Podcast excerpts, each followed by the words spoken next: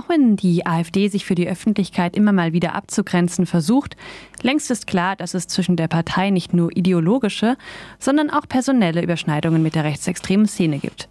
Das zeigt sich beim Auftritt von Björn Höcke auf der 200. Pegida-Kundgebung Mitte Februar oder bei der gemeinsamen Demonstration von AfD-Politikern und den Neonazis von Pro Chemnitz nach den rassistischen Übergriffen in der Stadt im Sommer 2018. Weniger öffentlich und deswegen weniger bekannt ist die Nähe einiger führender AfD-Politiker zu völkischen Bewegungen. Völkisch, das steht für eine nationalistische, antimoderne Weltanschauung. Dazu gehören auch essentielle Bestandteile der nationalsozialistischen Ideologie, wie die Blut- und Bodenidee, die Anleihen an keltische und nordische Mythologie und Brauchtumspflege. Das erklärt Andrea Röbke auf ihrem Vortrag in Freiburg am Dienstag. Die Anhänger der völkischen Ideologie halten es für ein Naturgesetz, das nur eine rein deutsche Abstammung den Erhalt des Volkes sichern kann. Und diese homogene Volksgemeinschaft, die von weiten Teilen dieser Szene angestrebt wird, sei allen anderen Menschengruppen überlegen. Röbke arbeitet seit Jahren als Fachjournalistin im Bereich Rechtsextremismus und hat zuletzt vor allem zu völkischen Siedlern und deren politischer Ideologie recherchiert. Das bekannteste Beispiel ist der Ort Jamel in Mecklenburg-Vorpommern, der von einer Gruppe rechtsextremer Siedler übernommen und in eine Art Modelldorf umgewandelt wurde für die völkisch-deutsche Gemeinschaft. In Jamel wie auch in anderen völkischen Strukturen steht die Familie als kleinste politische Einheit des sogenannten Widerstands im Mittelpunkt. Bereits die Kindererziehung ist ideologisch geprägt. Bei ihren Recherchen ist Röbke unter anderem auf Andreas Kalbitz gestoßen, den Spitzenkandidaten der AfD in Brandenburg und seit 2017 Beisitzer im Bundesvorstand der Partei. Kalbitz ist einer der Führungspersonen des sogenannten Flügels rund um Björn Höcke und wird seit Beginn des Jahres vom Verfassungsschutz beobachtet.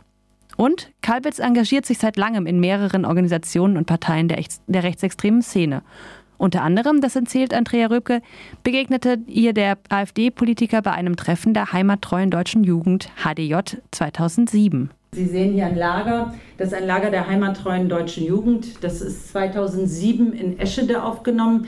Wir waren vor Ort, wir waren mit vier Journalisten vor Ort. Äh, ausnahmsweise hat die Polizei mal für unseren Schutz gesorgt. Normalerweise weigern sie sich bei solchen Veranstaltungen. Aber da durften wir Pfingsten 2007 filmen und fotografieren.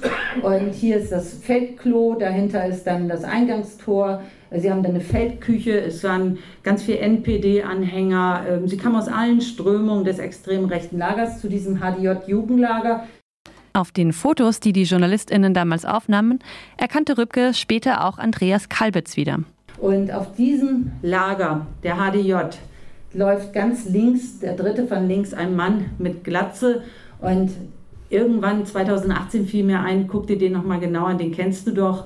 Und dann haben wir die Bilder rangezogen von den Kollegen, die Fotos und ähm, dann gesehen Andreas Kalbitz, der AfD-Mann, der völkische äh, Vordenker der Alternative für Deutschland, war bei diesem rechtsextremen Jugendlager in Eschede dabei. Die heimattreue deutsche Jugend war laut dem antifaschistischen Pressearchiv und Bildungszentrum in Berlin eine neonazistische Organisation. In ihrem Kern wollte sie eine Volksgemeinschaft im Kleinen vorleben und Kinder ab sechs Jahren unter anderem in einer Zitat Heimat- und volkstreuen Weltanschauung sowie in militärischen Geländespielen schulen. Auch in der Vorgängerorganisation Heimattreue Jugend, kurz HJ, war Kalbitz bereits seit 1993 Mitglied. 2009, also zwei Jahre nach Kalbitz Teilnahme beim Sommerlager der HDJ, wurde der Verein verboten.